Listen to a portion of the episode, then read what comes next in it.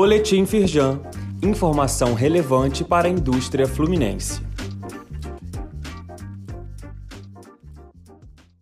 Edição de quarta-feira, dia 1 de junho. Câmara aprova a medida provisória que altera incentivos fiscais à indústria petroquímica. Pleito da Firjan, o texto aprovado determina que o incentivo não tenha seu fim imediato, como constava na MP original. A previsão é que haja uma transição até 2027, com extinção do regime especial da indústria química a partir de 2028. A medida segue para a sanção presidencial. Saiba mais no site da Firjan. Firjan na mídia.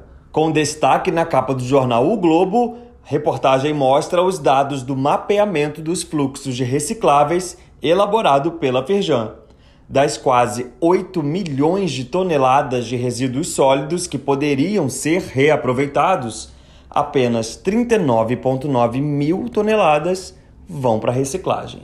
Leia a reportagem na íntegra no link disponível neste boletim.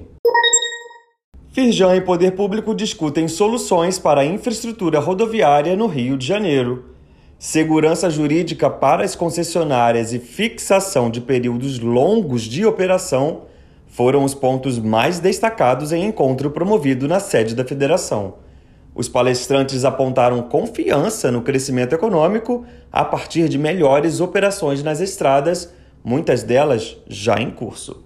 Leia mais sobre o evento no site da Firjan. Saiba mais sobre essas e outras ações em nosso site www.firjan.com.br e acompanhe o perfil da Firjan nas redes sociais.